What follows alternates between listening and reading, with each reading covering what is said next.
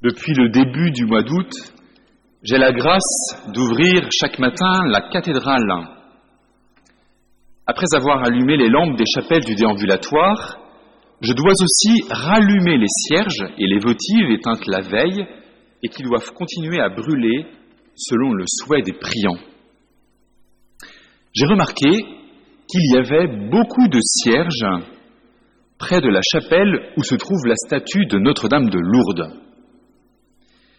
Et je vois très souvent des gens entrer quelques minutes après moi dans la cathédrale pour aller prier un instant dans la chapelle de la Vierge, sous la voûte décorée d'anges musiciens. Oui, les gens aiment la Vierge Marie. Ils trouvent en elle une confidente, une protectrice, bref, une mère toujours disponible pour les écouter et les réconforter. Certains observent avec circonspection ces démonstrations de piété et craignent que la dévotion populaire à Marie ne dévie en mariolâtrie. Se confier à la prière de la Vierge Marie, n'est-ce pas faire de l'ombre à Dieu? Pour répondre à cette question, le cardinal Swenens, archevêque de Malines-Bruxelles, il y a déjà plusieurs décennies, avait sa petite parabole. Un jour, le roi Baudouin, roi des Belges, visite seul une petite ville. Sur son passage, derrière les barrières de sécurité, on crie Vive la reine Pourquoi, pourquoi criez-vous Vive la reine alors qu'elle n'est pas là? Mais parce qu'on sait que cela fait tellement plaisir au roi.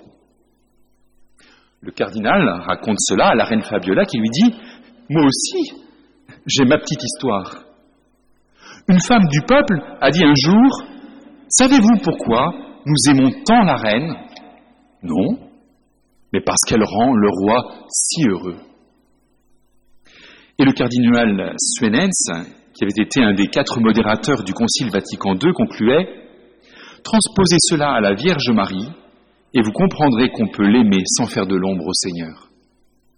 D'ailleurs, le mystère que nous célébrons aujourd'hui ne se comprend qu'en référence à Dieu, comme le souligne la formule utilisée par le pape Pie XII au moment de la déclaration du dogme de l'Assomption en 1950. Je cite Au terme de sa vie terrestre, l'Immaculée Mère de Dieu a été élevée en son corps et en son âme à la gloire du ciel. Entendons bien le titre qui lui est donné, Immaculée Mère de Dieu. Autrement dit, c'est en fonction de Jésus-Christ qu'il nous faut fêter l'Assomption. Parce que Dieu s'est fait homme, il a pris chair dans le sein d'une femme, préservé du péché dès le premier instant de sa vie, par pure grâce. Et cette grâce venait déjà de la mort du Christ Jésus sur la croix, livrant sa vie par amour des hommes. À la fin de sa vie sur terre, elle n'a pas connu la séparation du corps et de l'âme, comme tout un chacun, mais elle a accédé d'emblée corps et âme à la gloire des derniers temps promise à tous les justes, c'est-à-dire qu'elle a été configurée à son Fils ressuscité. Bref, bien que totalement et seulement humaine, la Vierge Marie demeure à part au sein de la famille des hommes. Pourtant, bien des choses en elle font qu'elle nous paraît proche de tous. Écoutons ce qu'en dit Charles Péguy dans son magnifique poème le porche du mystère de la deuxième vertu. À celle qui est Marie, parce qu'elle est pleine de grâce. À celle qui est pleine de grâce, parce qu'elle est avec nous. À celle qui est avec nous, parce que le Seigneur est avec elle. À celle qui intercède, parce qu'elle est bénie entre toutes les femmes et que Jésus le fruit de son ventre est béni. À celle qui est pleine de grâce, parce qu'elle est pleine de grâce. Celle qui est infiniment reine, parce qu'elle est la plus humble des créatures. Parce qu'elle était une pauvre femme, une misérable femme, une pauvre juive de Judée.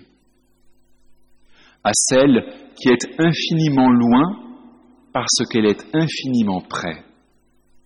à celle qui est la plus haute princesse parce qu'elle est la plus humble femme, à celle qui est la plus près de Dieu parce qu'elle est la plus près des hommes, à celle qui est infiniment sauve parce qu'à son tour, elle sauve infiniment, à celle qui est la plus agréable à Dieu, à celle qui est pleine de grâce, parce qu'aussi elle est pleine d'efficace maintenant, et parce qu'elle est pleine de grâce et pleine d'efficace, et à l'heure de notre mort, ainsi soit-il. La proximité de la Vierge Marie avec nous, qui explique sans doute la vénération dont elle est l'objet, nous rend le bon Dieu particulièrement proche. En effet, elle est mère de Dieu, elle est fille de Dieu, elle est servante de Dieu. Elle est celle qui nous accueille comme ses enfants au pied de la croix et dans toutes les circonstances heureuses ou malheureuses de nos vies.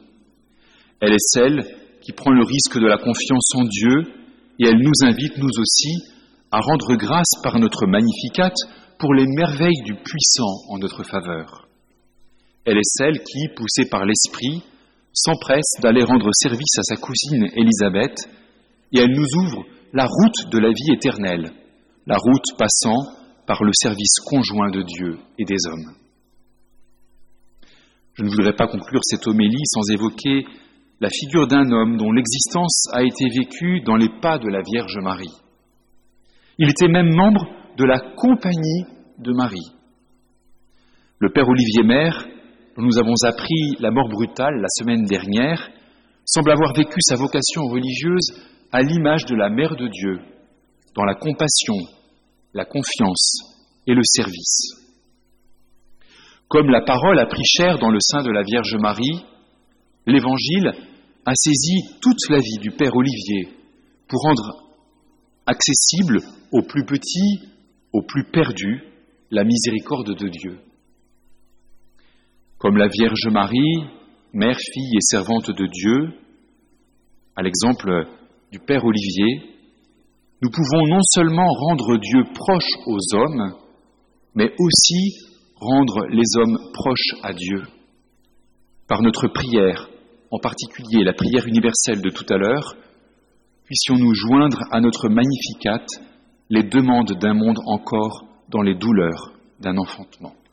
Amen.